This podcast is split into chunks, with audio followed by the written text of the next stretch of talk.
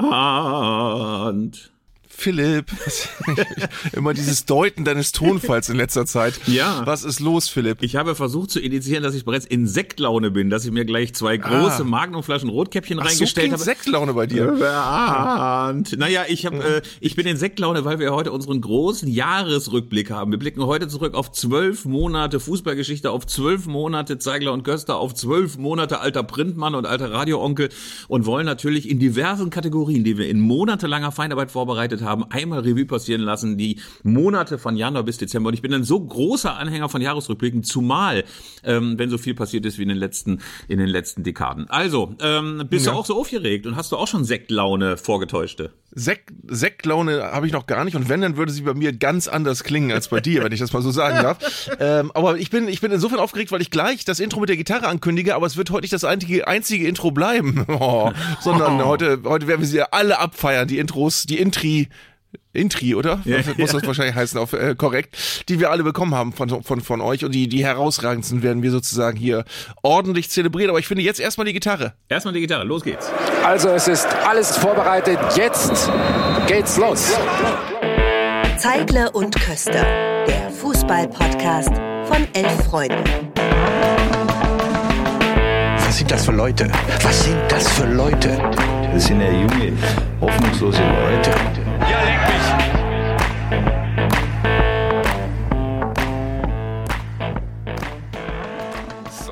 So, Philipp, ähm, wir sind beide ein wenig vorbereitet. Das ist ganz ungewöhnlich an dieser Folge diesmal. Das ist gar nicht unsere Art sonst. Äh, wir haben uns, äh, wir haben uns äh, einige Kategorien ausgedacht, anhand derer wir das Jahr sozusagen an die Hand nehmen und das Fußballjahr nochmal nacherzählen können. Und los geht es mit dem schönsten Stadionbesuch. Das hast du dir ausgedacht, ähm, weil, wir mal ganz gut erzählen könnten, was im Stadion so am seltsamsten war, was uns passiert ist. Bei dir ist es etwas exotischer, bei mir nicht. Fang du mal an. Naja, ich würde ja sagen, eigentlich müsste es ja konsequenterweise die Hensch Arena in Meppen sein, weil wir so eine wunderbare Auswärtsfahrt dahin hatten. Aber da kommen wir später noch zu. Nein, meine allerliebste Visite im Stadion war bei Bohemians Prag, also im wunderschönen Prag, äh, bei Bohemians, die ja ohnehin so ein paar Besonderheiten haben, die ich ganz, ganz großartig finde. Ich bin ja ein großer Anhänger beispielsweise der Vereinswappenkunde und ähm, die Bohemians haben ein Känguru im Wappen. Das haben sie seit einer Australienreise 1920. Da waren alle so begeistert davon, haben außerdem einen Känguru für den Staatspräsidenten bekommen. Das, das ist dann sofort im Zoo gewandert, aber wie gesagt, ist im Wappen verewigt worden. Und wer irgendwie noch mal so alte Fußballkultur erleben will, der muss mal nach Prag gehen. Eine wunderbare alte Stehplatztribüne mit so drei Wellenbrechern. Inzwischen ist ja alles immer so wahnsinnig sicher, aber einfach uralte Stufen, alte Wellenbrecher, so eine kleine Szene. Äh, wir können auch mal ganz kurz reinhören. Ich habe natürlich mitgefilmt. Man hört so ein kleines bisschen die zögerlichen Anfeuerungsrufe.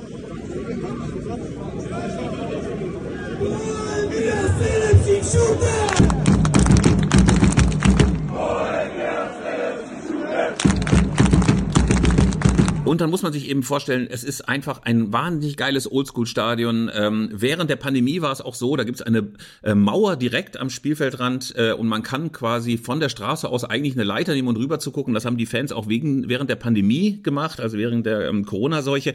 Also das war ganz, ganz großartig. Ich habe gedacht, das fehlt mir manchmal in den aktuellen Stadien. Also dass man diese, diese alte, alte, zigarettenrauchige und, und, und proletarische und nach Bier stinkende Fußballkultur hat. Ich habe mir das gerade mal aufgerufen, das Stadion, weil ich es noch nie gesehen habe. Das Dolly-Check ist das. Ja, das Äh, Dolly-Check. und es ist fast 6000, 6300 Plätze. Das ist ja süß für, einen- für einen langjährigen Erstligisten. Ähm, und es soll aber auf 9800 ausgebaut werden. Und die Bilder sind wirklich ganz zauberhaft, die man sich angucken kann. Unter anderem dieses, dieses Einlasshäuschen, was auch aussieht wie so ein, aus ein, was man so von so 63 in so Bundesliga-Rückblicken immer sieht, wo die Leute dann so durch die Kassen strömen. So sieht das da immer noch aus. Und es ist sogar ein Bild von den Wellenbrechern bei Wikipedia. Ähm, und die Tribüne sieht aus, als sei sie jemandem aus der Hosentasche gefallen, aus Versehen. Also es ist wirklich ein sehr kleines, süßes Stadion. Ähm, und der Verein steht gerade wie da? Äh, neunter Platz in der ersten tschechischen Liga immerhin, äh, aber man hat natürlich immer nur so einen Zuschauerschnitt von 4.000 bis 5.000. Also wenn sie gegen Sparta spielen oder wer da alles noch äh, an Erstligisten in Prag rumkraucht, äh, dann ist es wohl auch ein bisschen voller. Ansonsten aber sind immer so 5.000 Leute da. Aber ich fand es irgendwie so rührend. Da waren vor allen Dingen diese ganzen Leute, die ich beim Fußball so liebe, so so ein bisschen so, nee, ich würde noch nicht mal sagen Outlaws, sondern so ganz normale Leute, keine Hipster, niemand, der sich den Schal noch dreimal irgendwie äh, schick umbindet, sondern einfach Typen, die dann auch vorher noch mal schnell irgendwie in den Fanshop gehen und sich einen zweiten Schal hinterher kaufen. Also ganz normales tschechisches Fußballvolk und das hat mir ungemein gefallen. Ich fand das ganz großartig. Also das war mein schönstes Stadionerlebnis. Sie stehen in der tschechischen Liga jenseits von Gut und Böse, komplett im, im Mittelfeld, nicht nach oben, nicht nach unten Kontakt und sie haben bis auf Erik Prekop nur Tschechen in der Mannschaft. Ja. Ra- Der Erik Prekop ist Slowake, ansonsten alles Tschechen. Ja, und wenn man dann äh, dort versucht, auch irgendwas zu kaufen, ob es Karten sind oder Schals, also auf eine englische Variante wird komplett verzichtet. Man muss sich irgendwie so blind durchtippen auf der Seite. Ich habe mir natürlich nur so, sofort eine Mütze und einen Schal gekauft und es war extrem schwierig und ich bekomme jetzt ungefähr jeden Tag 17 Nachrichten von Bohemians Prag auf Tschechisch. Ich verstehe kein Wort, aber es ist sehr nett, dass Sie an mich denken. Ja. Dein schönstes Stadionerlebnis, lieber Arndt? Ja, schönstes weiß ich jetzt gar nicht, aber äh, mein, mein äh, prägnantestes war, ähm, als ich eigentlich nichts ahnend an die alte Försterei gefahren bin, um das letzte Spiel meines SV Werder zu sehen bei Union, letzter Spieltag. Und neben mir saß Lisa de Reuter, äh, von der ich gar nicht wusste, dass sie Bayern-Fan ist. Und äh, wo klar war, wir sehen uns beim, beim Saisonrückblick von Elf Freunde wieder, wir haben uns dann nett unterhalten.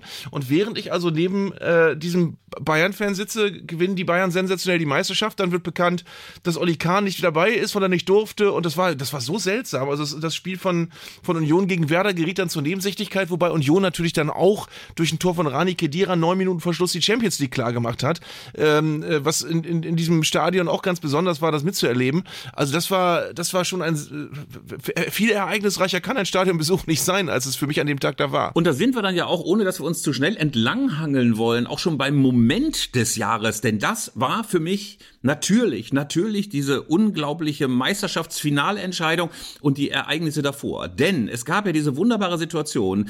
Borussia Dortmund muss nur gewinnen gegen den FSV Mainz 05, um endlich wieder Meister zu werden. Und dieses ganze Stadion, diese ganze Stadt stank vor Begeisterung, vor Vorfreude. Wir feiern. Der Borsigplatz war abgesperrt. Alle dachten, endlich sind wir wieder Meister. Endlich atmete auch die Liga auf. Die Dominanz der Bayern ist gebrochen. Und dann steht's, glaube ich, binnen weniger Minuten 2 zu 0 für den FSV Mainz 05. Ich weiß noch, wie ich am Radio saß und dachte, ey, das kann doch alles nicht wahr sein. Jetzt liegen die schon wieder zurück gegen Mainz. Und trotzdem, und trotzdem war bis kurz vor Schluss noch die Möglichkeit, dass sie wirklich Meister werden, einfach weil sich die Bayern auch so schwer getan haben in Köln. Und das Ganze eben auch noch mit diesem wunderbaren Theaterdonner vorher. Oliver Kahn weg, Bratzo Salihamidzic weg und dann eben auch die wunderbare Situation, dass Oliver Kahn nicht nach Köln mitgereist ist, weil alle Angst vor Olli hatten, weil alle sich vorstellen konnten, dass Oliver Kahn am Flughafen ausrastet und seinem Nachfolger Dresen erstmal die Kasse nach hinten haut. Also ich fand das so großartig in dieser Vermischung aus boulevardesken Nachrichten aus München, der Pleite äh, von Borussia Dortmund und dem schlussendlichen Jubel durch Jamal Musiala, der ja glaube ich na, ich glaube, der ist 17 oder 18 inzwischen, aber der sieht ja ein bisschen so aus, als ob der demnächst mal seine Gymnasialempfehlung kriegt. Also ich fand diese ganze Zusammenballung von Fußballereignissen großartig. Das war mein Moment des Jahres. Ja, es ist äh, auch interessant, sich das alles nochmal äh, zu Gemüte zu führen, was da wirklich passiert ist, weil wir wissen natürlich alle, wir haben die Bilder vom weinenden Terzic vor der Wand vor Augen, äh, sicherlich sowas wie äh, auch die, die Kamerabilder des Jahres, was die Bundesliga angeht, aber dass der BVB wirklich äh, in der Rückrunde ja neun Punkte aufgeholt hat auf die Bayern insgesamt. Also sie hatten, äh, waren, waren äh, zu Beginn dieses Kalenderjahres auf Platz sechs, hatten neun Punkte Rückstand auf die Bayern und haben eine, eine grandiose Rückrunde gespielt. Äh, die Berichterstattung vor diesem Spiel äh, gegen Mainz war, dass es äh, nur noch Hotelzimmer für 700 Euro gibt, dass 200.000 BVB-Fans erwartet werden für den zu erwartenden Meisterschaftskorso am nächsten Tag. Ähm, die Bayern haben am vorletzten Spieltag äh, von, von RB Leipzig äh, quasi die Grenzen aufgezeigt bekommen, 1 zu 3 verloren, während der BVB 3-0 in Augsburg gewonnen hat. Alle waren sicher, dass das nicht mehr schiefgehen kann. Äh, der BVB hätte sich sogar im Nachhinein dann bei RB Leipzig bedanken müssen, wenn es denn geklappt hätte, weil die das ja erst möglich gemacht haben.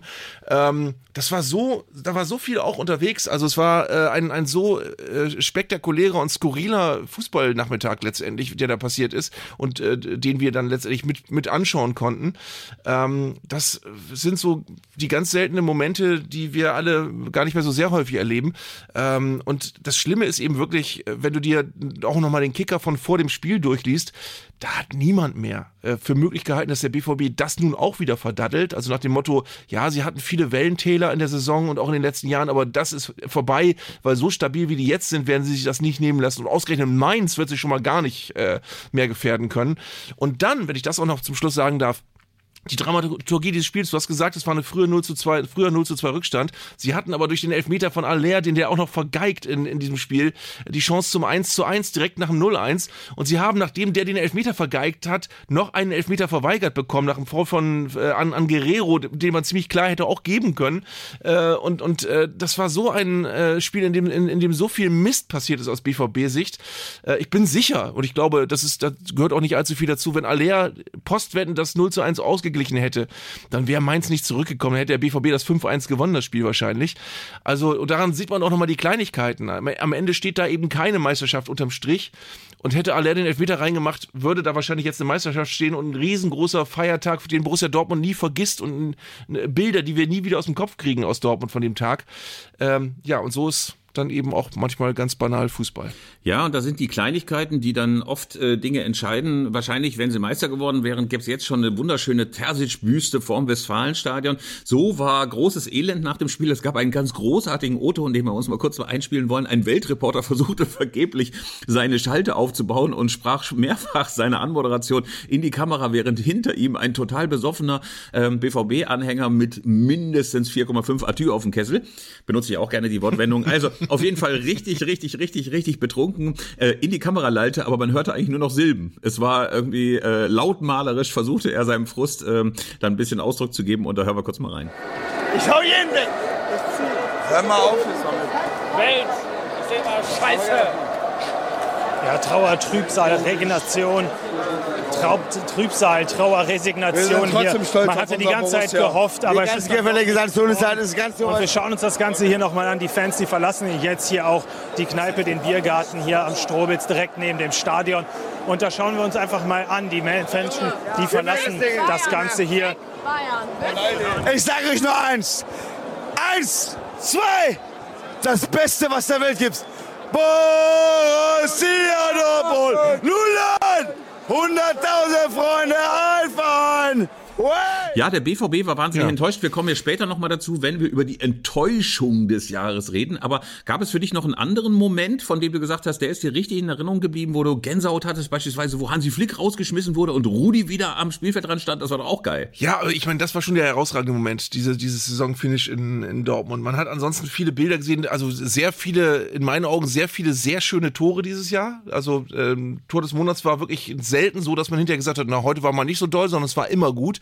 Ähm, viele tolle Tore. Und wir haben natürlich äh, im letzten Jahr die beiden Überraschungsmannschaften gehabt mit Freiburg und Union Berlin und dass ich, äh, um darauf zurückzukommen, an der alten Försterei war, als Union die Champions League klar gemacht hat. Ähm, ich ich habe halt mitbekommen, wie da alle durchgedreht sind und wie, wie, dass du wirklich das Gefühl hattest, dass der Verein jetzt ein anderes Level erreicht hat und dass alle sich bewusst sind, ey, jetzt dürfen wir da mitspielen und äh, wir als als äh, ehemaliger kleiner Pillerverein Union Berlin, der froh war, dass er in der Bundesliga mitspielen durfte, so ein bisschen, spielen jetzt in der Champions League mit. Ähm, ähm, wir konnten alle nicht ahnen, was dann in dem halben Jahr danach passiert, aber das war, das war schon, wo du merktest, es gibt eben noch Vereine, wo einfach gut gearbeitet wird und wo mit ganz äh, bescheidenen und überschaubaren Mitteln dann eben auch eine Champions League Quali rausspringen kann. Das war für mich als, als Fußballfan, äh, der äh, eigentlich neutral da war, mehr oder weniger, war das toll mit anzuschauen. Ja, absolut. Wir kommen sicher zur Union noch später mal, wenn wir die Person des Jahres küren. Kommen jetzt aber zu unserer musikalischen Sparte. Ihr habt ja lang, lange darauf warten müssen, dass wir endlich, endlich, endlich, endlich all die wunderbaren Intros küren, die ihr uns eingeschickt habt, als Alternative, als Alternative zur Gitarre. Und wir beginnen, wir beginnen quasi mit dem umgehängten Keyboard von Uwe Fahrenkrug Petersen äh, in der Band Nena. Nein, natürlich ist es Matthias Schmolke gewesen, der uns eine Synthesizer-Variante eingespielt hat. Ähm, Arndt, ähm, wenn du dir äh, diese Version anhörst, äh, Synthesizer finde ich natürlich so großartig 80er, dass der sofort bei mir gewonnen hat. Ne? Also ich bin auch ein großer Gitarrenfreund, aber so ein Synthesizer, so eine, so eine, so eine etwas klapprige ZDF-Hitparaden-Anmutung gefällt mir natürlich ganz besonders gut. Ja, ich, ich, ich stehe ja sehr auf, auf das, was man in den 80ern irgendwann New Romantics nannte. Human League, Spandau Ballet, die frühen Sachen, nicht diese schnulzigen späteren Sachen. Duran Duran und so. Und aber, aber gerade Human League hatte ja ganz, ganz viel mit Synthesizern zu tun. Und äh, das, was wir jetzt hören, ist im Prinzip das Gleiche. Ist also quasi unser, unser Vorspann wie von Human League gespielt.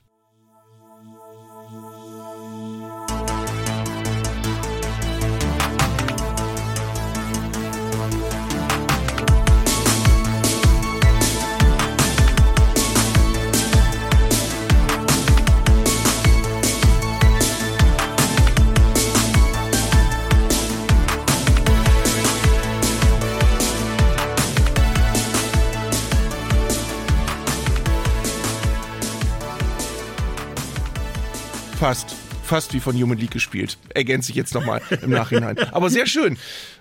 Hat Matthias Schmolke ganz, ganz wunderbar eingespielt. Ähm, möglicherweise, wenn uns irgendwann die Gitarre ausgeht. Ach so, dazu muss man übrigens erzählen. Ecki Maas, der Erdmöbel-Kollege, der ähm, dieses Intro für uns komponiert hat, der die Gitarre quasi eingespielt hat. Na, komponiert nicht, es ist eine Coverversion von Spirit Ja, in the ja, Sky ja, von Norman Greenbaum, also- aber er hat es eingespielt. Ja, er hat es eingespielt und er hat die Gitarre gespielt. Er ist neulich mal konfrontiert worden mit dem Kultcharakter, schlimmes Wort, Kultcharakter, ich weiß, aber mit dem doch durchaus mit der größeren Aufmerksamkeit, die diese Gitarre erfährt bei uns. Er war völlig überrascht, weil er hörte unseren Podcast nicht. Er hat ihn noch nie gehört, den Podcast, und er wusste nichts davon, dass die Gitarre kultisch verehrt wird. Das fand ich sehr rührend. Ja, ja Eki Maas ist kein Fußballfan, aber ist ein lieber Freund von mir und er ist, äh, äh, ich muss die wunderbare Kölner Band äh, Erdmöbel mal eben feiern und zelebrieren, eine der besten deutschen Bands. Sie wurden schon mal die deutschen Beatles genannt. Äh, großartige deutsche Popmusik und Eki Maas ist Bassist und Produzent und auch teilweise Komponist der Band und er hat, das muss ich glaube ich jetzt mal fairerweise dazu sagen, gerade ein ganz neues Soloalbum, das heißt Soloalbum und das erscheint im Januar.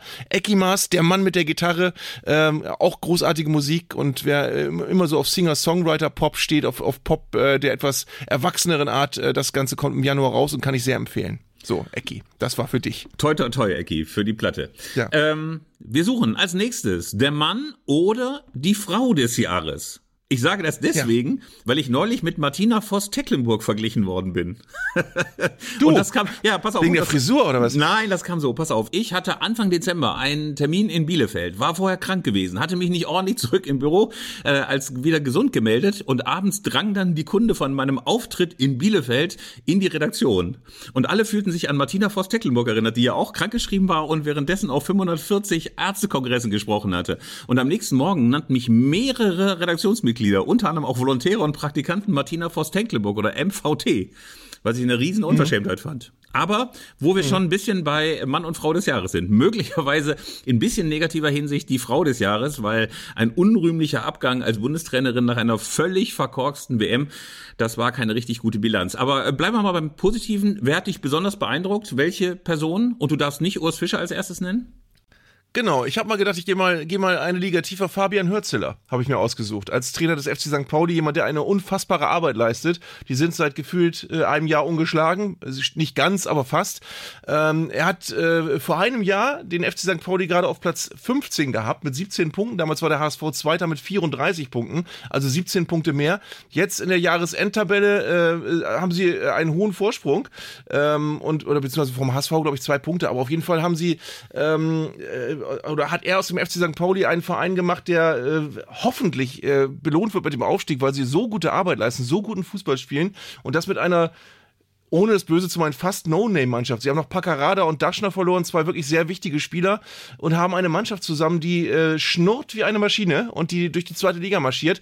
Die Tabellenführung jetzt gerade an Holstein Kiel noch verloren hat, aber das, was der da macht, äh, als sehr, sehr, sehr junger Trainer, ist äh, großartige Arbeit und ich gehörte auch zu den vielen Leuten, äh, die es damals nicht gut fanden, dass Timo Schulz entlassen worden ist beim FC St. Pauli und äh, die bei Fabian Hürzeler dachten, ähm, was ist das denn für ein Bubi? Was wollen die denn mit dem? Und seitdem äh, hat er, glaube ich, wirklich so gut wie kein Spiel verloren und hat diese Mannschaft zu einem Niveau geführt, ähm, was man bei einem einzelnen neuen Trainer ganz, ganz selten sieht als Zeuge. Dass ein, ein, ein Mann eine, einen Verein so umkrempelt und so äh, eine Klasse einer Mannschaft einhaucht, wie er es bei St. Pauli geschafft hat.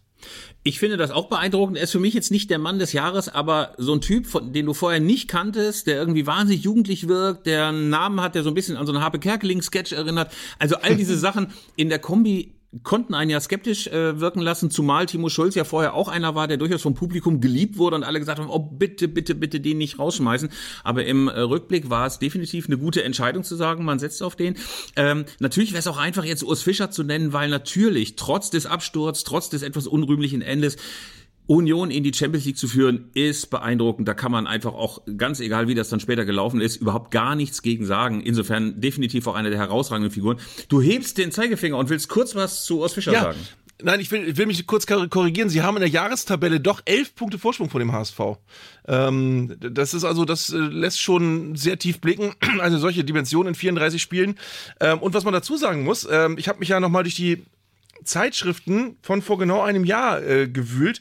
Äh, ich hatte völlig vergessen, dass Tim Walter vor einem Jahr bei Norwich City im Gespräch war und der HSV hatte Angst, dass er geht und sie haben den Vertrag verlängert irgendwann noch mal kurz vorher.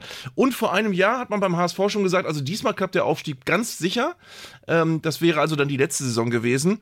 Ähm, und sie haben gesagt, es ist etwas entstanden und der HSV steht wieder für etwas. Und äh, was ich auch nicht, nicht auf dem Schirm hatte, ist, dass der HSV wirklich, seit er abgestiegen ist, jedes Jahr im Winter auf einem Aufstiegsplatz stand. Jedes Jahr standen sie auf einem Aufstiegsplatz und haben es nicht einmal geschafft bis jetzt. Aber äh, Arndt, ich habe im NDR, im Fernsehen gehört, dass der HSV aufgestiegen ist. Stimmt, da war doch was. So, wo geht's hin? Nach Hamburg geht's schon wieder. Zu Falk nämlich. Hallo Falk. Ja, hallo. Fußballfan? Naja, Naja. ein bisschen, aber nicht der HSV. Nicht der HSV, der ist gerade aufgestiegen, Gidi. ja, oh, das ist doch schön, das ist doch schön. Ach so, ich höre auch gerade, das Tor ist zurückgenommen worden. Irgendjemand, irgend- irgendwas stimmt noch nicht. Nur aber Arndt, du hast mich ja sehr, sehr schön von Urs Fischer wieder weggebracht, den ich gerade noch mal mit Lorbeerkränzen ähm, ähm, aufs Haupt heben würde, weil natürlich das schon beeindruckend ist mit Union Berlin. Aber mein Mann des Jahres, weil er mir auch den Moment, den zweiten Moment des Jahres beschert hat, ist einfach Rudi Völler. Ja.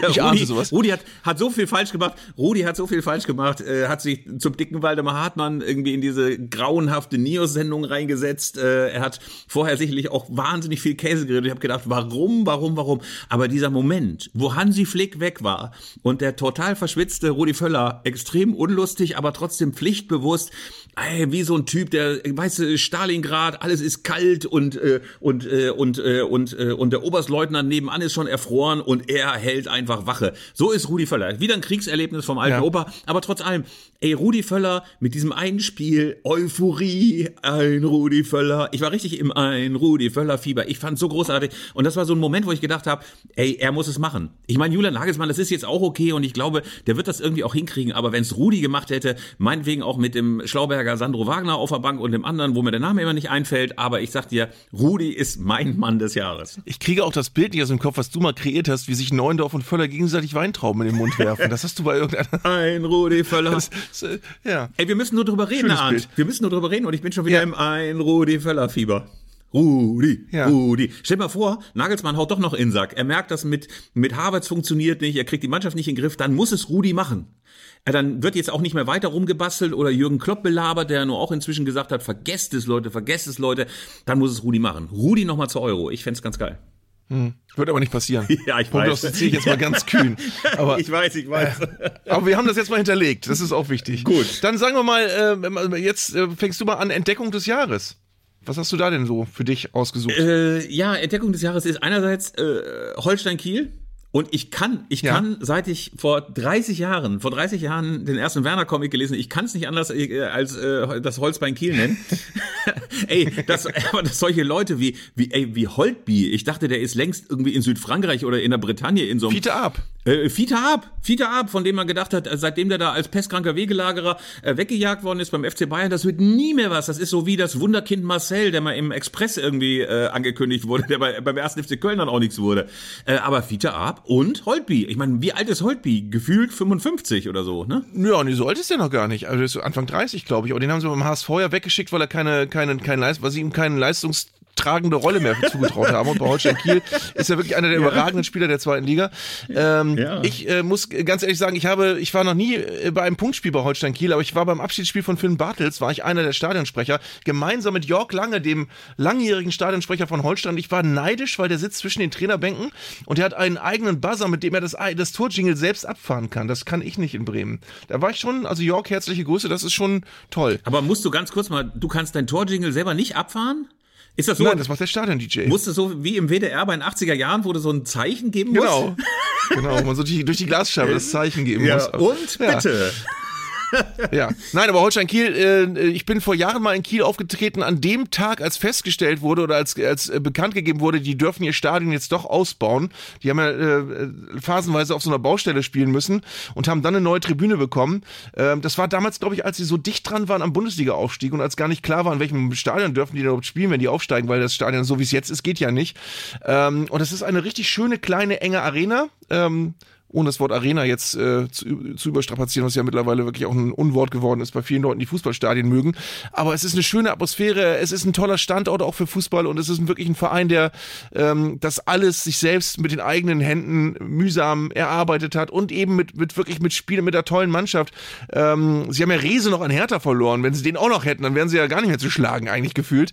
Also, das ist ein, ist ein toller Verein, dem ich auch gönne, dass er neben St. Pauli die zweite Liga rockt in der Rückrunde. Und man muss ja auch nochmal sagen, wenn wir bei einer Entdeckung des Jahres sind und versuchen nochmal den Bogen von Holstein Kiel zu einem Spieler zu schlagen, Fabian Rehse ist auch echt eine Entdeckung. Der war ja bei Kiel noch so ein ganz Total. kleines bisschen unter dem Radar. Aber was für ein entspannter, kluger, dem Klischee des tumpen Fußballprofis überhaupt nicht entsprechender äh, Mann ist das. Einer, der immer die richtigen Worte findet. Ich kann mich an keine einzige dämliche Aktion von dem erinnern. Oder es gibt's ja immer mal wieder, dass man denkt, das ist ein geiler Spieler und dann macht er das Mikro auf und denkt, Alter, ne, so, also, sondern der ist wirklich, wirklich, Ja. wirklich klug, reflektiert, hat ja auch mal, was mich auch beeindruckt hat, als Hertha in Kiel gespielt hat, noch, äh, noch so einen Spendeneimer mit Geld übergeben von Hertha-Fans an die Kieler Fans für einen, glaube ich, in Not geratenen ähm, ähm, Fan oder einer, der krank geworden ist. Ich weiß nicht mehr genau, wie das war, aber ich finde das alles richtig, richtig beeindruckend und mehr von diesen Leuten, mehr von solchen Spielern, dann äh, glaube ich, wäre auch so das Image der Fußballprofis als äh, irgendwie nur auf dem Platz talentiert äh, relativ bald Geschichte. Ich vermute, von dem Spendengeld haben sie den Buzzer des Stadionsprechers bezahlt. Aber äh, bei, bei Rese denke ich aber, wie geht's, du siehst ja Hertha ein bisschen öfter, weil du ja familiär mit Hertha auch irgendwie auch belastet bist. Ähm, äh, ich habe immer das Gefühl, der ist wirklich auch zu gut für die. Also wenn du die siehst, dann siehst du immer die, zehn Spieler und Rese. Und Rese hast du immer das Gefühl, ey, der ist, das ist ein anderes Level als der Rest der Mannschaft gefühlt. Ja, du hast es bei dem letzten Spiel gegen Osnabrück gesehen. Äh, irgendwie hatte man das Gefühl, wo ist er denn, wo ist er denn, wann macht er denn mal was Besonderes? Also er ist so deutlich besser als wir mal 90 Prozent der Leute, die da sonst noch mitkicken. Ähm, das ist schon beeindruckend. Und das ist natürlich auch die Frage, wie lange kannst du so jemanden halten? Wahrscheinlich geiern jetzt sämtliche Erstligisten schon drauf, dass der möglichst rasch ähm, dann eben den Verein wechselt. Also äh, es gab schon Umfragen unter Hertha-Anhängern, wann wird er wohl wechseln? Möglicherweise noch in der Winterpause, damit ein bisschen mehr Geld in die Kassen kommt. Aber hoffen wir mal, dass der Hertha noch lange erhalten bleibt, weil der Mann ist wirklich eine echte, eine echte Freude äh, und macht es auch ein bisschen erträglicher. Obwohl ich jetzt ja gehört habe, einmal ganz kurz äh, Seitenschwenk, Hertha ist jetzt plötzlich cool. Hast du das auch gelesen? Habe ich auch gelesen. Ja. Ey, alle Rapper finden Hertha plötzlich geil. Ganz Berlin hasst Union, hieß es und so weiter und so fort. Ist natürlich auch Ja, ein weil die. Großmannssucht weg ist. Ja, wahrscheinlich ist das so. Wahrscheinlich ist das so. Wahrscheinlich gibt's dann so diese, diese, diese, diese Pegel, die immer mal wieder nach oben und nach unten ausschlagen. Auf jeden Fall. Ein einziger Artikel im RBB hat dafür gesorgt, dass ganz Deutschland davon redet, dass Hertha plötzlich wieder cool ist. So schnell kann's gehen. Ja, aber manchmal brauchst du es als Verein, manchmal brauchst du so ein Reset. Auch der HSV äh, hatte ja lange Zeit immer diesen blöden schlafenden Riesen, äh, äh, dieses sch- schlafende Riesen-Attribut um sich gehabt oder über sich gehabt. Ähm, und äh, das, das habe ich aus Bremen jetzt hier in Richtung Hamburg immer gedacht, dass ich gedacht habe, ey Leute, äh, äh, vermittelt doch mal, wir sind richtig am Arsch, wir müssen ganz klein wieder anfangen, dann habt ihr die ganze Stadt hinter euch. Und so ein bisschen ist das auch passiert. Das brauchst du manchmal als Verein, der, der nach den Sternen gegriffen und dann abgestürzt äh, ist, äh, Stern gegriffen hat und abgestürzt ist, musst du manchmal einfach äh, äh, wirklich Demut komplett äh, verankern in, in der Vereins, im Vereinsmantra. Ähm, und dann bist du da, wo Hertha jetzt auch ist, wo jedem klar ist, nee, wir leihen uns jetzt nicht wieder 200 Millionen und sind dann plötzlich wieder sofort ein, ein Top-Kandidat für die erste, für das erste Drittel der ersten Liga, sondern die wissen, sie müssen ganz viel ackern und sie brauchen aber einander. Der Verein braucht die Fans, die Fans brauchen den, die Mannschaft. Ähm, und das, das ist so ein Schulterschluss, der manchmal ganz gut tut, wenn er wirklich quasi erzwungen wird oder auch wenn es am Anfang weh tut. Weil ich jetzt die letzten zehn Minuten nicht zugehört habe, äh, hattest du deine Entdeckung des Jahres schon genannt? Nein. Lieber Arndt, pass mal auf, ich versuche jetzt mal möglichst schleimig rüberzukommen. Lieber Arndt, und jetzt Ja. interessiert uns natürlich Ja. besonders deine Entdeckung des Jahres. Du, ich möchte gerne äh, äh, zwei Spieler des 1. FC Heidenheim nennen. Und zwar zwei Spieler mit Bremer Hintergrund, äh, Ehren Dingschi und Jan-Niklas Beste, die äh, wirklich, glaube ich, auch in der Bundesliga äh, besondere, äh, für was Besonderes stehen, für eine besondere Spielweise. Ähm, Ehren Dingschi ist von Werder ausgeliehen, äh, ein Flügelstürmer, der sehr torgefährlich ist bei Heidenheim, sehr schnell, einer der schnellsten Bundesligaspieler. Und Jan-Niklas Beste, den hat Werder mal aus der zweiten von Borussia Dortmund geholt, ist, glaube ich, der, der, der brutalste Linksfuß, den die Bundesliga hat, was Standards angeht. Äh, und in Bremen ist man schon irgendwie traurig, dass es nicht geklappt hat, den äh, hier zu halten, weil das ist ein ganz, auch ein, be- besonderer Spieler einfach. Auch einer, ähnlich wie Rese bei Hertha BSC, bei, bei Jan-Niklas Beste denkst du auch, boah, was hat äh, Heidenheim da für einen tollen Spieler in seinen Reihen. Äh, äh, und der ist von Werder weggegangen, äh, weil ihm Bremen nicht gepasst hat oder weil die Innenstadt nicht so schön ist Ja, wie er hat, Heidenheim? er hat äh, also erstens haben wir diese Position im, im System nie so richtig gehabt. Also er ist ja kein, nicht direkt ein linker Außenverteidiger, sondern er ist ja schon weiter vorne.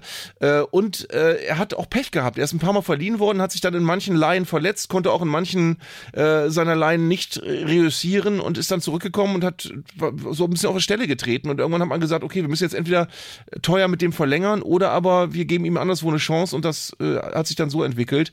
Ähm, ja, du kannst das, das ich habe dann gelernt, du kannst nicht immer alle Spieler halten, die du mal irgendwo verliehen hast, sondern du musst dich manchmal auch von Spielern trennen, die es dann bei ein, zwei, drei Line nicht geschafft haben und bei ihm war es leider so. Also beeindruckend auf jeden Fall, wenn man auf die Tabelle guckt, wie gut das funktioniert. Ich habe ja irgendwie trotz allem gedacht, neben Darmstadt kackt Heidenheim auf jeden Fall ab. Frank Schmidt hin oder her, äh, äh, Bescheidenheit des äh, heimlichen äh, Mittelstand, Weltmarktführer hin und her und so weiter und Ostab und so weiter. Ich habe gedacht, die schaffen es nicht, die schaffen es nicht, die sind auf jeden Fall klare Absteiger.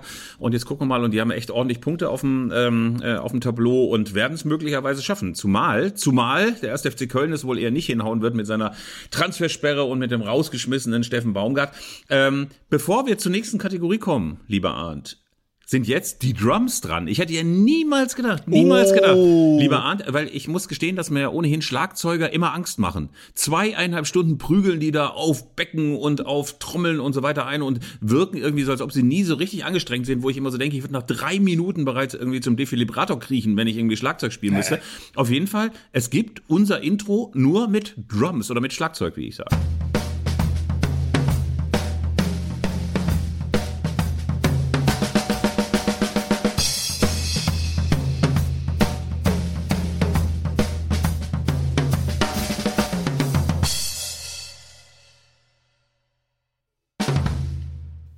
Das ist schon eine gewisse Erhabenheit, die aus dem Schlagzeug, aus dem reinen Schlagzeug-Solo äh, äh, vermittelt wird. Was ich mal bei Schlagzeugern toll finde, ist, dass du, du kannst ein Bandfoto sehen, einer Band, die du noch nie gehört hast. Du erkennst immer den Schlagzeuger. Du siehst immer, okay, das ist der Schlagzeuger. Der hat immer, der ist immer ein bisschen dicker.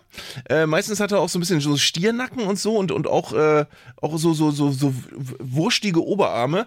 Ähm, also den Schlagzeuger, der Schlagzeuger, und meistens ist er so ein bisschen kleiner und untersetzter. Schlagzeuger ist nie groß und drahtig. Das ist immer, immer, äh, und er ist meistens der Spaßvogel der Band. Auch wichtig. Ähm, also Schlagzeuger erkennst du in einer Band immer. Perfekt. Wir kommen zum Bösewicht des Jahres. Das ist unsere nächste Kategorie. Oh, ja. Und der Bösewicht ist natürlich sehr, sehr einfach. Dann sagt man sofort Infantino und die Rubrik ist abgearbeitet.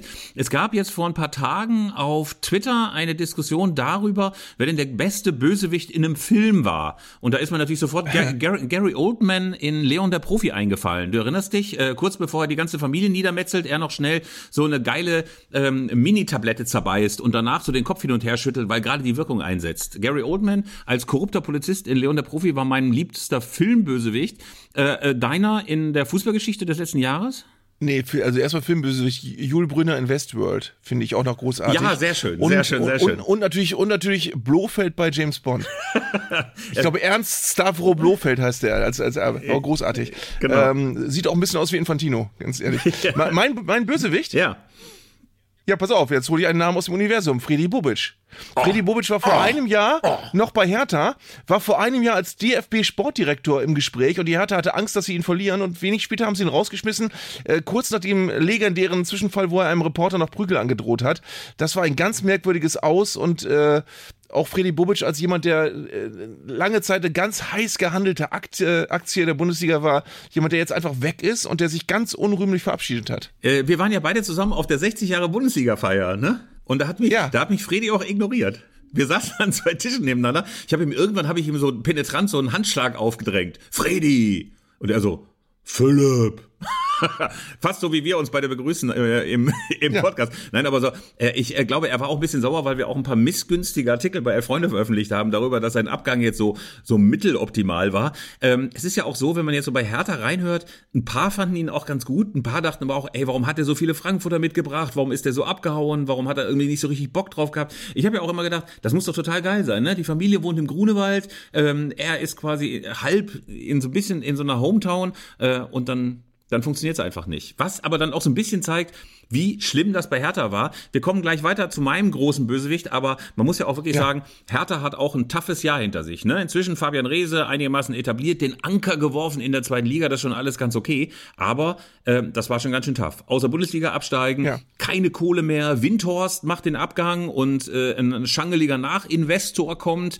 Ähm, dann wusste man auch nicht so genau, wer wird jetzt eigentlich Trainer. Zwischendurch wurde Sandro Schwarz noch rausgeschmissen. Wir erinnern uns, den hatten wir ja, mit, mit einer sehr, sehr, sehr interessanten Begründung. Natürlich zusammen mit Sandro Schwarz auch zu analysieren, der natürlich auch emotional äh, gewesen ist und wir ähm, einfach nicht mehr den, den Eindruck hatten, dass er die Emotionalität aufbringen kann, um die Situation für uns zu drehen. So, da haben wir den Pressesprecher gehört. Also er hat sehr emotional reagiert und sie haben ihn aber rausgeschmissen, weil sie ihnen die notwendige Emotionalität nicht zugetraut haben. Da muss man erstmal drauf kommen. Jetzt möchte natürlich die Fußballnation wissen, wer ist denn dein Fußball-Bösewicht des Jahres? Pass auf, und jetzt kommt's, die Fans von Hansa Rostock. Ich muss sagen, oh, ja. die Fans oh, ja. von Hansa Rostock, ja. ähm, ich will jetzt nicht auf jeden Einzelnen einprügeln und man muss ja auch sagen, prinzipiell rein, wenn du jetzt nur mal so in den Ultrakategorien, was machst du für unmögliche Dinger, da muss man sagen, ist es teilweise beeindruckend. Die haben ja, als sie in Magdeburg waren, haben sie einen Tapeziertisch mit reingenommen, einen aufblasbaren Sessel und haben da die halbe Tribüne antapeziert beeindruckende Nummer. Aber ich muss sagen, all das, was bei Hansa Rostock passiert ist, rund um das Gastspiel des FC St. Pauli in Rostock passiert ist, diese Skyline von Rostock, die man da aufgespannt hat über den Block, unter anderem sehr, sehr prägnant mit diesem Sonnenblumenhaus von Rostock-Lichtenhagen. Das ist so derartig unter aller Kanone, dass ich auch bis heute nicht verstehen kann, dass das Präsidium, dass äh, Fans, dass Medienvertreter aus Rostock auf die Idee kommen, diesen Scheiß zu verteidigen. Hinterher wurde ja immer gesagt, ja, das Sonnenblumenhaus, das ist ganz, ganz markant äh, in der Skyline von Rostock. Klar ist einfach, wenn auch nur ansatzweise die Möglichkeit besteht, dass die direkte Assoziation mit den Ausschreitungen aus den 90er Jahren, diesen fremdenfeindlichen, rassistischen Ausschreitungen der Nachwendezeit möglich ist, dann ist das ein absolutes Unding, ein absolutes Unding. Ey, und jeder, jeder, jeder, der mir bei Instagram oder sonst wo geschrieben hat, ey, das ist doch eine ganz normale Choreografie und das ist ein wichtiger Teil der Rostocker Identität, ey, da kann ich nur sagen, leck mich doch am Arsch. Also ich kann es ja. nicht verstehen, ich kann es nicht verstehen. Und äh, für mich macht es die leider Gottes auch die ganze Fanszene in einer Weise indiskutabel, dass man sich damit nicht auseinandersetzt und ansatzweise behauptet, das sei doch nur alles Zufall. Klar ist ja auch, das war ja schon beim Gastspiel der Rostocker in St. Pauli so, wo dieses große Banner mit Lichtenhagen plötzlich monsterpräsent zu sehen war im Blog. Alle nur sagten, ja, das Banner hängt doch öfters auch da. Dass dieses Banner bei dem Spiel bei St. Pauli so prominent da hing, war kein Zufall. Und diese beschissene Choreografie war es genauso wenig. Also, ähm, das war eine monster, monster schlechte Performance. Und ich frage mich wirklich, ich frage mich wirklich, warum es da nicht auch mal Leute gibt, die sagen, Freunde, so geht das nicht und dann müssen wir uns korrigieren. Ja, aber findet man das dann als Fan? Also wie gesagt, ich will auch nicht die ganze Fanszene äh, über einen Kamm scheren. Es gibt bestimmt auch sehr, sehr coole Hansa Rostock-Fans. Ähm, und es ist auch ein Verein mit einer interessanten Geschichte, äh, nicht zuletzt in der DDR-Oberliga am Ende und so weiter. Aber es ist, äh, ich frage mich dann, Philipp, vielleicht weißt du das ja oder kannst du das beurteilen, was will man denn eigentlich, wenn man sich so gibt als, als Fan? Will man, dass, dass einen niemand haben will? Findet man das irgendwie cool, dass alle sagen, Hansa Rostock brauchst du nicht unbedingt in der, in der Bundesliga, eigentlich nicht mal in der Zweitliga. Äh, die sind keine Bereicherung, die will man nicht bei sich im Stadion sehen. Man ist froh, wenn die wieder weg sind oder wenn die gar nicht erst kommen. Also das, das kann ja nicht äh, die Attitüde sein, die man für sich irgendwie cool findet. Aber anscheinend ist es so. Na, ich glaube, das ist eine eklige Variante von Millwall. Also Millwall ist auch so ein Trupp, der alle Identität rauszieht und sagt, ey, wir sind anders als die anderen, wir sind irgendwie geiler, niemand mag uns, alle finden uns scheiße und gar genau daraus ziehen wir offenbar unsere Stärke. Ähm, ich glaube natürlich, dass sich auch Klischees verfestigt haben, wenn man mal so in den 90er Jahren äh, sieht, dass es natürlich auch so scherenschnittartig gesagt wurde, St. Pauli links, Rostock immer rechts. Offenbar scheint das ja so eine Art von, von, von, von identitätsstiftendem Moment zu sein. Ich wünschte mir, ich wünschte mir, die Rostocker kämen da raus, weil ich glaube, dass das auf die Dauer nur Unfrieden bringt, äh, nur schlechte Presse, äh, nur schlechte Vibes. Ich weiß nicht, ob ich überhaupt so einem Fußballverein angehören möchte oder zumindest einer Fanszene angehören möchte, die, die aus so, so Antipathie ihnen gegenüber irgendwie die allermeiste Kraft zieht. Also ich hätte keinen Bock da drauf, aber das ist natürlich auch, ja, am Ende ist es Geschmackssache. Also das müssen die selber wissen. Äh, ich kann nur sagen, dass sowas wie diese Choreografie auf mich absolut widerwärtig wirkt. Und deswegen für mich die Kategorie, um das mal heiter abzubinden, zum Bösewicht des Jahres. Lieber Arndt, wir kommen als nächstes zum skurrilsten Moment des Jahres. Also ein Moment, in dem ja. du dachtest, ey, gehen jetzt die Uhren rückwärts und klappern die Fensterläden und äh, schwarze Raben steigen auf und zahnlose Bauern weigen, weisen wortlos den Weg und es ist alles extrem mystisch und skurril. Ja. Als alter Printmann, der ich bin, ich bin kein alter Printmann, als alter Radiomann ist es natürlich ein O-Ton, den ich einspielen möchte. Und zwar ist es dieser hier. Wir hören Thomas Tuchel. Heute also habe ich mich äh, bisschen schockverliebt in meine Mannschaft. Also ich fand, das, das hat Spaß gemacht zu coachen. So, Vorgeschichte also, Thomas Tuchel neu bei den Bayern verliert bei Manchester City 0 zu 3 und sie hätten auch 0 zu 6 verlieren können, wenn alles dumm gelaufen wäre. Und er stellt sich hinterher hin und sagt, schockverliebt, hat voll Spaß gemacht, diese Mannschaft zu coachen. Und es ist einer von vielen sehr widersprüchlichen und sehr bizarren Auftritten von Thomas Tuchel. Ähm, wie hast du das damals empfunden? Ich habe so gedacht, er will einfach für gute Stimmung sorgen. Er will irgendwie dafür sorgen, hey, es ist alles total geil und ich habe mich genau richtig entschieden. Seht mal, liebe Leute, wir verstehen uns wahnsinnig gut. Möglicherweise war das ja auch schon ein kleines Indiz für tektonische Risse, die man einfach mit sehr viel Liebe, sehr viel Harmonie zukippen will. Äh, ich gebe dir schon recht, ich finde schon, dass du dich so ein bisschen auf Tuchel eingeschossen hast, aber ich gebe dir... Nein. Nein, ich verfolge ihn nur mit Hass und Missgunst. Äh, aber Nein! doch, du bist immer wieder. Es ist immer so, das ist wie so ein Bumerang. Du kehrst immer wieder zu Thomas Tuchel zurück und dann sagst du ganz fiese Sachen über ihn. Ist mir schon ein ganzes Jahr aufgefallen. So. Hm, so wie du BVB-Hasser bist, halt. Jeder sein Ding. Ja, jeder hat so sein Ding. Jeder arbeitet sich aneinander. Nein, also. Jedem Tierchen sein Pläsierchen. Ja, pass auf, aber du So. hast auf jeden Fall recht. Du hast auf jeden Fall recht. Äh, es war eine ganze so. merkwürdige. Ja, jetzt, ah, jetzt, jetzt suhlst du dich, jetzt suhlst du dich in dieser kleinen. dann doch wieder recht ja, jetzt, haben. Ja, Na ja, ja. ja, na ja, gut. Philipp, das musst du selber wissen. Nein, pass auf. Was ich sagen will ist, äh, ich fand die schockverliebt Aussage genauso merkwürdig wie am Ende auch seinen Wutausbruch gegenüber Didi Hamann und Lothar Matthäus, wo er auch überhaupt gar kein Maß fand. Also man hat das Gefühl, er ist immer ein bisschen drüber. Entweder Monsterharmonie oder richtig auf die Zwölf. Ja, und ich finde ganz seltsam, dass er eigentlich nach jeder Niederlage sagt, verstehe ich nicht. Ich habe keine Ahnung, warum wir so gespielt haben, keine Ahnung, warum das Spiel so gelaufen ist, ich verstehe nicht, was hier passiert ist. Das ist natürlich eigentlich nicht gut, wenn du als Trainer nur die Siege verstehst und die Niederlagen nicht. Aber das ist bei ihm wirklich auch so ein Muster, dass du wirklich nach jeder Niederlage distanziert er sich verbal, verbal total von der Mannschaft. Ähm, und äh, es, es steht völlig außer Frage, dass er möglicherweise irgendwas falsch gemacht haben könnte als Trainer, sondern er sagt immer nicht, keine Ahnung, warum die so gespielt haben. Das war, ist mal so ein auf die zeigen und dann sagen, nee, die haben also das alles nicht gemacht und äh, keine Ahnung, warum das so gelaufen ist, das Spiel. Ja. Ganz komisch. Extrem skurril. Ich habe gleich zwei skurrilste Momente. Der allererste skurrile Moment, Ja. der war gestern, als ich dieses Bild von Steffen Baumgart gesehen habe. Er hat das auf Instagram oder Ja. sonst wo veröffentlicht.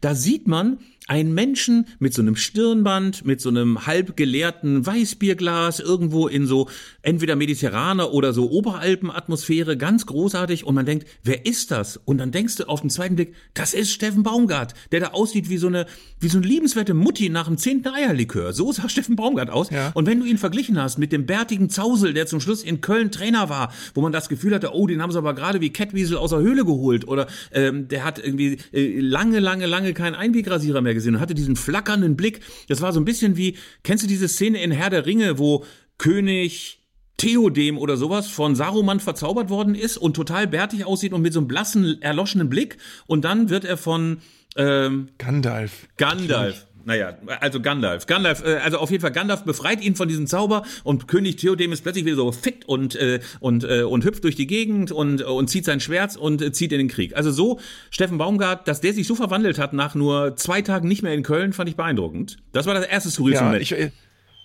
ja, ich, ich habe das Bild auch gesehen äh, bei Bild.de und da stand irgendwie als Überschrift, also sie haben das Bild gezeigt, na, welcher, welcher Bundesliga-Star hat sich so sehr verändert? Und ich dachte erst, ich habe so, hab das so halb, halb lustlos angeguckt und gesagt, ach, Martin Hinteregger, haben sie mal wieder rausgeholt. Der sah so ein bisschen aus wie Martin Hinteregger, aber er ist es dann ja nicht gewesen. Also es war schon erstaunlich. Und vor allen Dingen erstens ohne Bart, dann mit einer ganz anderen Kopfbedeckung, als man ihn kennt und mit einem, aber, finde ich, sehr entspannten und friedlichen Gesichtsausdruck. Ja, beeindruckend, absolut beeindruckend, dass er, dass er sofort zu seiner, zu seinem inneren Gleichgewicht zu seiner inneren Seelenruhe gefunden hat. Mein viel skurrilster Moment allerdings, den habe ich mit euch geteilt, mit dir, Ah. lieber Arndt, und mit Pom Timmerenke, unserem Redakteur im Studio. Lieber äh, Tim, äh, Pom, Tim, grüße dich. Hallo, moin. Hallo. Ja, pass mal auf, lieber. Äh, ich weiß nicht, wie ich dich anschaue. Ich nenne dich einfach Pom. Ich finde es einfach schöner. Pom, pass mal auf.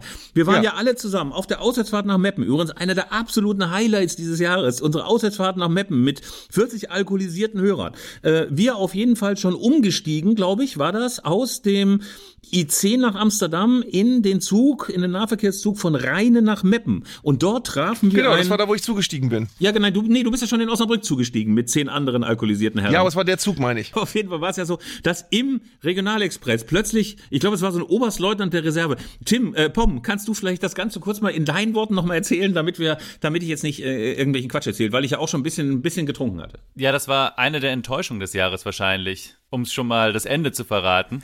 ja. ähm, wir haben diesen Oberstleutnant getroffen, der glaube ich, nicht damit gerechnet hatte, dass die Reisegesellschaft, die ja in dem Podcast, den er auch manchmal hört, plötzlich neben ihm sitzt. Und er war da, ich glaube, nach dem Dienst unterwegs. Und genau. plötzlich saßen so ein paar Kapaiken aus unserer Truppe schon mit ihm in so einem Vierer. Und er ist so langsam drauf gekommen, ach, hier, das hat doch irgendwie, wieso haben die so einen Cyclone Köster Aufkleber, die Arndt ja, glaube ich, vorbereitet hatte, mhm. am Revers. Und dann sagt er, ah, hier, hört ihr den Podcast auch oder was seid ihr denn hier unterwegs? Ähm, offizielles Merch kannte ja keiner zu der Zeit. Und ich weiß gar nicht, ob einer von euch sich denn dazu gesellt hat oder wo wurde ihm klar, dass. Nein, es wurde auf uns gezeigt. Es wurde auf uns gezeigt, lieber Tim. Pom. Es war auf jeden Fall so, dass irgendwie, oh, die beiden, die sind doch auch da hinten. Und wir beide in unseren Sport-Goofy-Pullis äh, waren dann auch da und winkten fröhlich und winkten fröhlich. Und dann fiel er erstmal vom Glauben ab und dann sagten wir, komm doch mit, komm doch mit, mein Lieber. Und dann äh, griff er zum Telefon und rief, glaube ich, seine Frau an, ne? Pom. Ja, Tim. genau. Seine Frau hatte angerufen, die genauso überrascht war wie er vorher von uns. Äh, war sie von seinem Anruf dann so ein bisschen überrumpelt. Und er hat, glaube ich, alles versucht, sie noch bereitzuschlagen, dass es doch eine gute Idee wäre, sich da jetzt mal spontan anzuschließen und mit nach Meppen zu fahren. Was ja auch irgendwie eine richtig gute Idee ist eigentlich, aber ich glaube, es kam so die Urlaubsplanung von denen dazwischen, dass sie sagte, naja, morgen früh geht's los.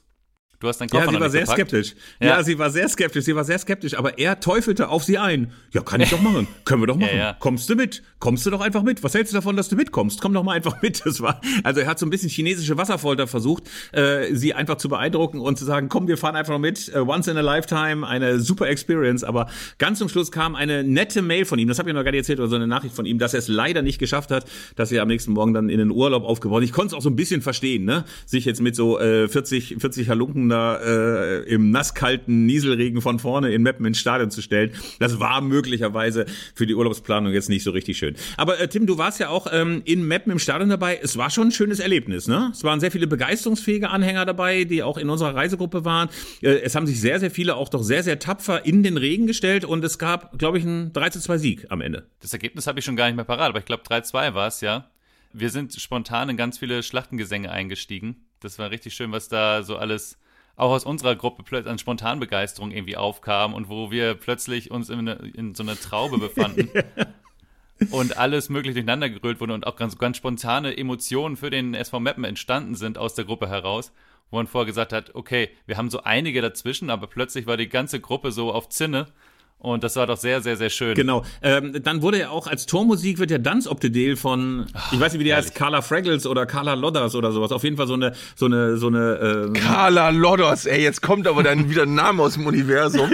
Meine Fresse. Ja, Carla Lodders. Hat die irgendwas anderes gesungen jenseits äh, Dance Op the Deal? Da musst du mal googeln. Ich google sie jetzt. ja, Carla Lodders. Stimmt das denn überhaupt? Natürlich stimmt das. Dance ja? Op the Deal von Carla Lodders. Ja, Carla Lodders. Ja. Was hast du denn gedacht? Brings? Kein Wikipedia-Eintrag, wie kommt das denn? Brings oder Höhner oder was dachtest du denn, Tim, wer die gesungen hat? Diese Hymne. Für mich ist das, für mich ist das ein, ein Song aus grauer Vorzeit. Ich bin ja etwas jünger. Danke, Pom, dass du das nochmal erwähnt hast, mein Lieber. Ähm, ansonsten kann man ja nochmal ganz kurz sagen, während äh, Arndt googelt, wohin es als nächstes geht. Es gibt so unendlich viele Optionen. Wir können zu Edi Glieder, äh, zum Soccergolf. Er, er weiß noch nichts davon, aber wir können da sicher hinfahren und sagen, Edi, hier sind wir, du hast gerufen, wir folgen. Oder ähm, wir gehen in den Osten. Wir wollten ja auch in den Osten, um die Thüringer Bratwurst zu testen, möglicherweise. Das ist natürlich auch nochmal eine Option. Wir könnten auch zu den Stuttgarter Kickers, die wir gerade in der ersten Saisonhälfte, in der ersten Jahreshälfte äh, doch sehr, sehr oft gehuldigt haben und dann auch nochmal, nachdem sie aufgestiegen sind, in die Regionalliga. Also es gibt so viele Reiseziele. Also eigentlich könnten wir eine Rundreise machen, Tim. Bist du bereit quasi für uns? Ich wäre für alles bereit, ja.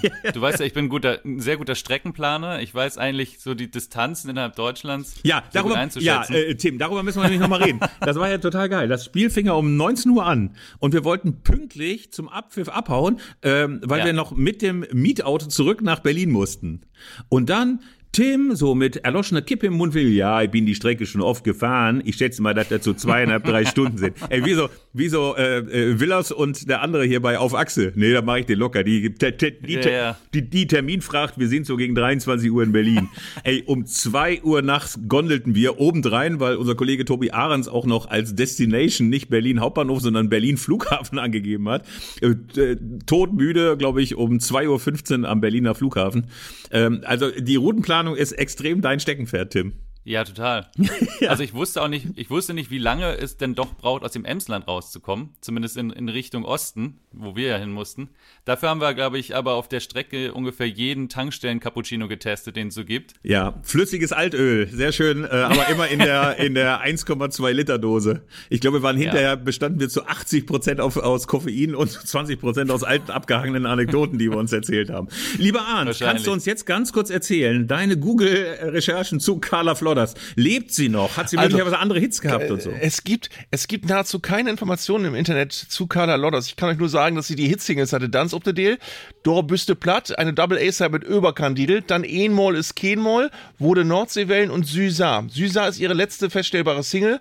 Ihr Erfolgsalbum war Nudat und Singen von 1978. Geil. Jetzt kommt ihr. Ähm, Wo die Nordseewellen, ja, das sagt mir auch noch was. Das sagt mir wiederum Ja. nichts, leider.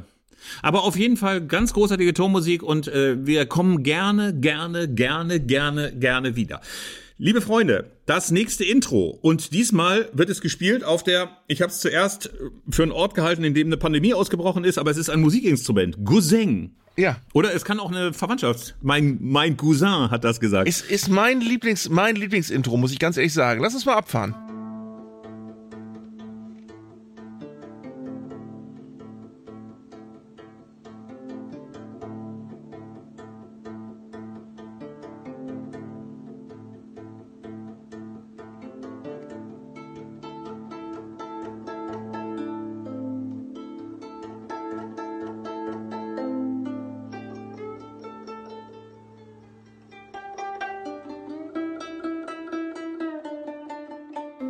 Ja. So, nun sitzen wir da. Warum ist das dein Lieblingsintro? Warum mehr als der Synthesizer? Ich fand, ich fand das wirklich, nein, ich fand's toll. Also das Synthesizer war auch mein Lieblingsintro und das Schlagzeug eigentlich auch. Aber das auch. Ja, Stefan Frank hat es eingespielt. Ähm, ich weiß nicht, ob wir Friedemann Bartels bei den Drums schon erwähnt hatten. Ähm, auch ganz großartig auf jeden Fall hat Stefan Frank Guzeng eingespielt. Mein Guzeng und meine Cousine. Ähm, es ist auf jeden Fall sehr, sehr schön, was es für fremdländische Instrumente gibt, auf denen das ja nochmal ganz besonders klingt. Also wir danken ganz herzlich und vielleicht machen wir insgesamt nochmal einen wilden Mix in den nächsten Monaten, wo wir alles nochmal zusammen und dann auch natürlich mit Herbert Bruchhagen, was sind das für Leute, ähm, noch oben drüber spielen. Ähm, wir kommen zu, und jetzt versuche ich ein kleines bisschen deprimiert zu wirken, zur, Ja. zur Enttäuschung des Jahres. Entschuldigung, Ja. Entschuldigung, mir kommen auch die. Äh, nee, aber sag mal du. Ja, ich, ich, mir ist nichts Besseres eingefallen als Union Berlin. Ich, ich, weil ich das eben mitbekommen habe, wie ich schon gesagt habe, diese Initialzündung, hey, jetzt sind wir in der Champions League. Wir, die waren sogar ja vor einem Jahr noch Titelanwärter. Da waren sie ganz knapp nur hinter den Bayern. Das haben sie erst so im Frühjahr dann ein bisschen verdaddelt, diese Tuchfühlung.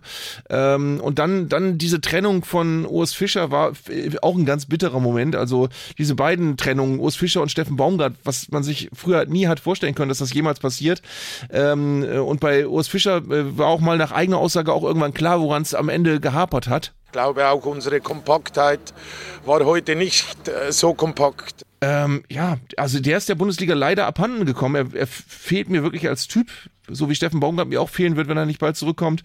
Ähm, und es ist aber auch so schwer nachvollziehbar, was da genau schiefgelaufen ist bei Union. Also, dass du dann mal im Jahr danach nicht ganz oben stehst, sondern vielleicht Zwölfter oder so, aber dass du so sehr ganz unten rumkrebst und das so wenig zu klappen scheint und das trotz wirklich ja, sehr hochkarätiger Neuzugänge. Das mit Bonucci war ein Schlag ins Wasser. Ähm, Kevin Volland hat bislang auch noch nicht so richtig funktioniert. Gosens spielt da gut, aber ist eben auch nicht der, der sie allein auf ein anderes Level hebt. Und das, dieses ganze Homogene, was die Mannschaft vorher ausgemacht hat, ist es irgendwie ein bisschen, bisschen weggebröselt. Ja, und es ist ja vielleicht auch eine Enttäuschung, dass auch beim 1. FC Köln, auch beim 1. FC Union, ich kann mich noch erinnern, dass du vor zwei Monaten mal meinst, dass du das total angenehm findest, dass nicht die sofort dran denken, den Trainer rauszuschmeißen. Und du hattest das Gefühl, dann gab es so eine Art Jahresendpanik bei allen. Dann wurde Urs Fischer rausgeschmissen oder möglicherweise hat er selber nicht mehr ausgehalten. Äh, Steffen Baumgart ist gegangen worden und sagte auch so, ja, vielleicht braucht es wirklich einen neuen Impuls. Das waren zwei ganz schön bittere Trennungen. Und gerade beim ersten FC Köln denkt man, wer soll denn jetzt kommen? Bo Svensson oder wer tut sich das an, ist ja überhaupt die Frage. Köln in einer extrem misslichen Situation, sie können niemanden mehr holen, der sie möglicherweise verstärkt bis zum Sommer. Sie haben eine deprimierende Bilanz. Man hat das Gefühl, mit Jonas Hector ist da einer gegangen, der irgendwie diese ganze Truppe zusammengehalten hat. Steffen Baumgart war auch so eine Identifikationsfigur, der irgendwie auch ganz kurz davor war, dass man gedacht hat, der ist in Nippes geboren oder in Ehrenfeld. Also ähm, das ist schon ganz schön deprimierend. Also der erste FC Köln ist in seiner Gesamtheit, hat so ein gruseliges Jahr hinter sich, dass man mich fragt, irgendwie, ja. was machst du da als FC-Anhänger? Also insofern finde ich, ist das echt eine große Enttäuschung. Ich habe so noch so drei, vier Halbenttäuschungen, wo ich irgendwie auch so denke, irgendwie, das, das ähm, wäre vielleicht auch nicht verkehrt gewesen, wenn man da früher anders gehandelt hätte. Ey, das eine ist dieser ganze Investorenquatsch. Also, wie gesagt, ja. absolut der Meinung, absolut der Meinung, dass man sich darüber Gedanken machen muss, wie die äh, Liga international mehr, und ich sag's zum letzten Mal in diesem Jahr, reüssiert. Ein Verband, der natürlich sich irgendwie reformieren muss, der mal gucken muss, dass diese Lücke zur Premier League nicht zu groß wird, dass man Schritt hält mit den Italienern, Franzosen, Spaniern und so weiter. Ey, aber dass man mit diesem beschissenen Ergebnis, 24 von 36, mit Martin Kind, der sich quasi noch gegen seinen eigenen EV äh, positioniert und offenbar dafür gestimmt hat, mit äh, einer meiner Meinung nach ausgebliebenen Diskussion darüber, was man damit eigentlich machen will, dass es jetzt trotzdem quasi diese Verhandlungen gibt und dass jetzt auch noch einer im Gespräch ist, der an Tipico beteiligt ist, sodass diese ganze Liga noch mehr in diesen ganzen Spinnenfingern der Wettindustrie hängt. Also ganz ehrlich, das finde ich extrem, extrem beschissen von der deutschen Fußballliga und extrem beschissen auch von den Clubs. Und ich bin auch gar nicht immer dafür, immer nur zu brüllen, scheiß DFL. Man könnte auch mal jeden einzelnen Verein nennen, der da dafür gestimmt hat und mal fragen, was habt ihr euch dabei gedacht und nicht einfach nur sagen, wir müssen uns irgendwie bewegen. Also, dass man sich für die nächsten 20 Jahre da ausliefert, finde ich ganz schön mies. Mal ganz kurz. Ich muss mal ganz kurz einen Dings wegmachen.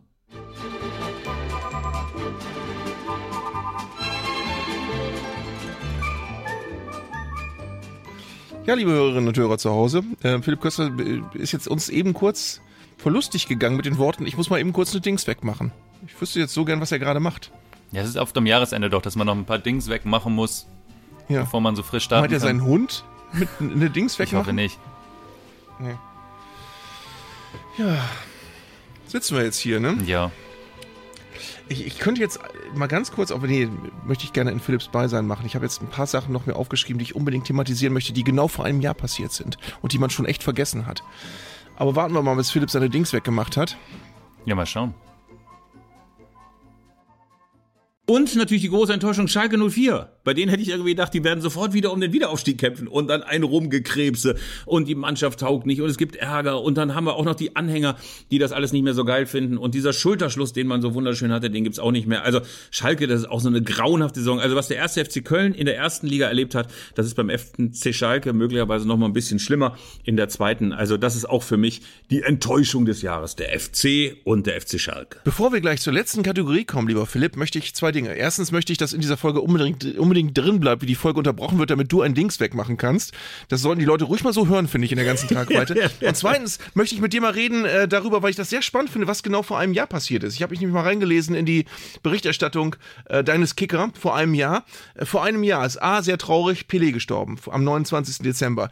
Dann ist vor einem Jahr gerade erst Max Eberl frisch Sportdirektor in Leipzig ge geworden, geworden und hat, also im Dezember, glaube ich, und hat äh, in einem großen Interview äh, wurde ihm nachgesagt, er sei der Sportdirektor mit der größten größten Macht, die es jemals gab bei RB und er hat ganz, ganz ähm, ausschweifend äh, erklären dürfen, was er bei RB alles vorhat. Auch schon erstaunlich weit weg. Die WM in Katar war äh, gerade vorbei, furchtbares Turnier mit einem tollen Finale. Max, ey, ja. Max Eberl, äh, ein Name, der mir völlig entfallen war. Ich hätte irgendwie gedacht, das ist so, äh, äh, aber stimmt, der hat ja diesen Jahr erst bei RB Leipzig in den Sack gehauen. Stimmt ja. Und hat dann quasi ja, erst ja. zum, Wahnsinn, Wahnsinn, Wahnsinn. Ja, schnell Pass auf, gehen. Aber das geht mir bei, das geht mir bei ganz vielen Sachen so, dass ich, dass ich völlig konsterniert war, dass es vor einem Jahr war. Bruno Labbadia, Retter vom VfB Stuttgart, vor einem Jahr relativ frisch eingestiegen, hatte ich überhaupt nicht mehr auf dem Schirm. What? Stimmt, war ja da. Stimmt, stimmt. Ja. Ja. Dann, dann, dann vor einem Jahr, Mönchengladbach lässt Jan Sommer nicht zu den Bayern. Dann aber doch. Und Jan, das ist erst ein Jahr her, dass Jan Sommer zu den Bayern gegangen ist und nicht klar war, ob und wann und je, ob jemals Manuel Neuer wieder Fußball spielen kann. Xabi Alonso war gerade frisch bei Bayer Leverkusen, die standen vor einem Jahr auf Platz 12. Und er hat die so, er hat die so ein bisschen stabilisieren können, noch bis Saisonende und hat dann noch äh, nicht ganz vorderen Platz mehr geschafft. Ähm, ja, und was ich auch vor einem Jahr staunend gelesen habe, ich habe vorhin schon Tim Walter zitiert und sein Interesse aus Norwich, ähm, dass der HSV wirklich jedes Jahr auf einem Aufstiegsplatz stand äh, um diese Zeit. seit, seit sie abgestiegen sind. Ja. Und es dann nie geschafft haben. Und es ist, glaube ich, so, das muss man beim HSV auch anerkennen, es wird jedes Jahr schwerer. Ne? Man denkt ja mal, jetzt muss es aber und jetzt sind die Voraussetzungen so super wie nie zuvor und dann wird es doch nochmal schwerer. Insofern erstaunlich, was von dem Jahr Vor war. allem ja Zweiter mit 34 Punkten und wie gesagt, St. Pauli 17 Punkte auf Platz 15. Wahnsinn. Vor Aber dann allem, kam. Hürzeler, dann kam Hürzeler. Ähm, wir kommen tatsächlich ja zur letzten Rubrik und das ist quasi unsere große Wünsche-Rubrik. Was wir uns wünschen fürs Jahr 2024. Es wird ja ein großes, großes Sportjahr, dürfen wir nicht vergessen. Die Euro im eigenen Land und wir merken natürlich alle schon diese Vorfreude. Wir haben alle schon die Fähnchen rausgehängt und äh, unsere Außenspiegel geschmückt und äh, äh, Vorfreude warten wir auf die deutsche Nationalelf. Nein, Pustekuchen, das ist natürlich alles viel schrecklicher und wir, wir, wir, wir, wir wir haben bis eben gar nicht drüber nachgedacht, dass äh, nächstes Jahr diese Euro ist. Aber die Frage ist natürlich so ein bisschen, wie kann das alles werden? Was äh, müsste passieren, damit es gut wird? Ja, ich habe mir so ein paar Stichworte ich mir aufgeschrieben, aber das Banalste ist eigentlich, ich möchte, dass irgendwann auch mal was Schönes neu eingeführt wird. Weil ich das Gefühl habe, alle Änderungen, die es in den letzten zehn Jahren gab, waren alle für die Tonne am Ende. Ich, äh, ich, ich glaube, die letzte richtig gute Änderung, an die ich mich erinnern kann, ist die Rückpassregel. Seitdem ist nicht mehr viel Gutes passiert.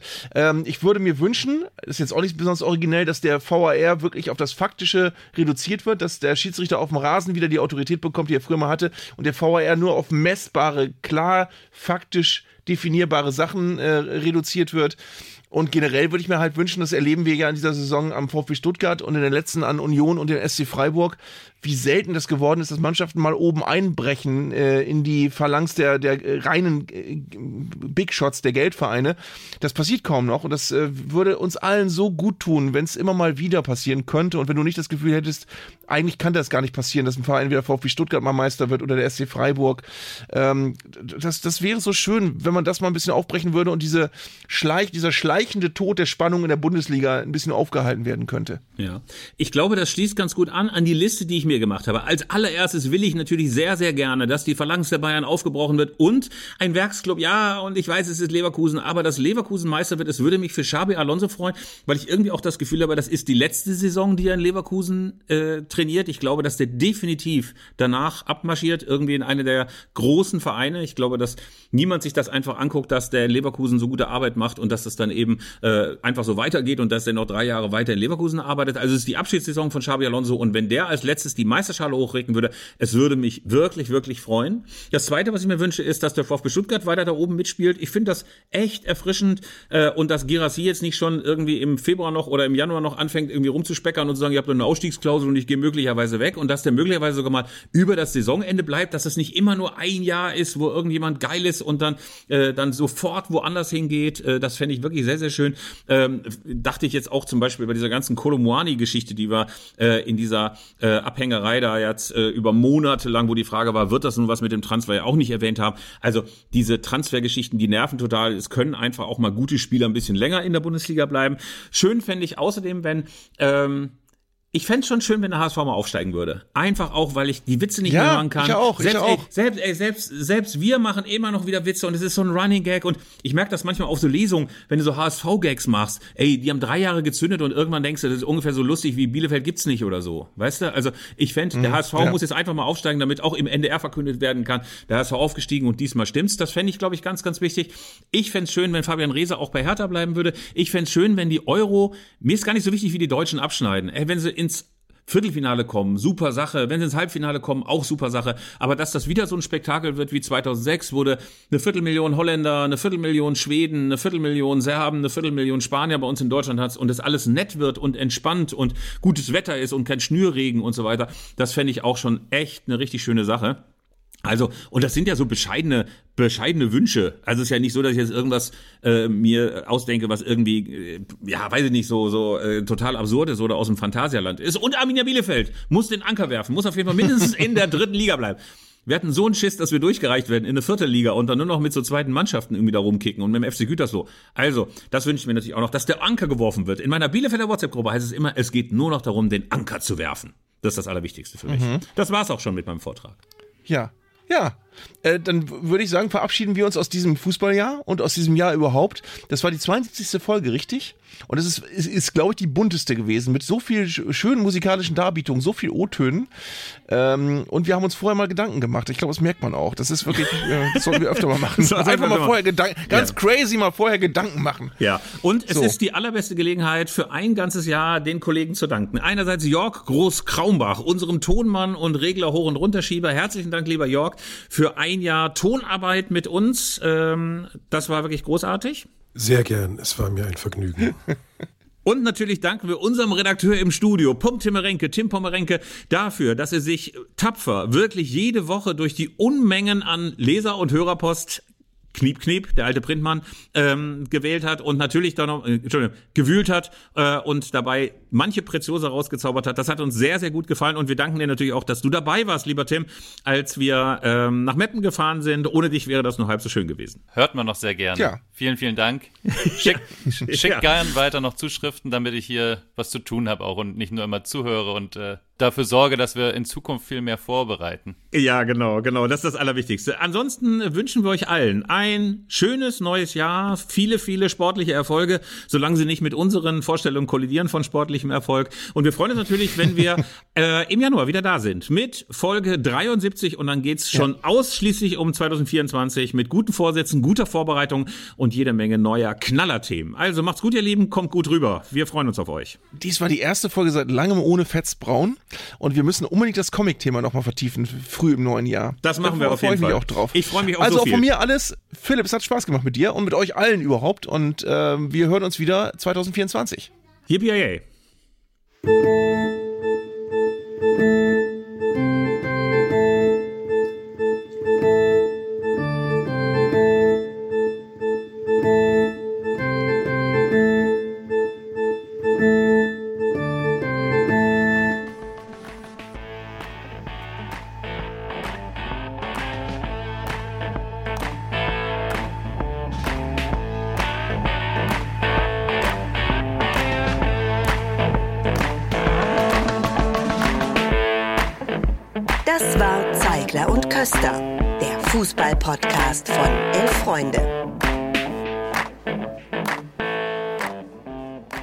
hörtet eine Produktion im Auftrag der Audio Alliance. Koordiniert hat diese Folge der Kollege Tim Pommerenke. Die Aufnahmeleitung besorgte Jörg Groß-Kraumbach und Sprecherin war Julia Riedhammer. Für das Design des Podcasts war Lukas Niehaus verantwortlich. Die Öffentlichkeitsarbeit lag in den vertrauensvollen Händen von Franziska Schmidt und die Podcasts bei Elf Freunde werden von Luis Richter koordiniert. Am Mikrofon saßen bei Köster und Zeigler, wenig überraschend, Philipp Köster und Arndt Zeigler.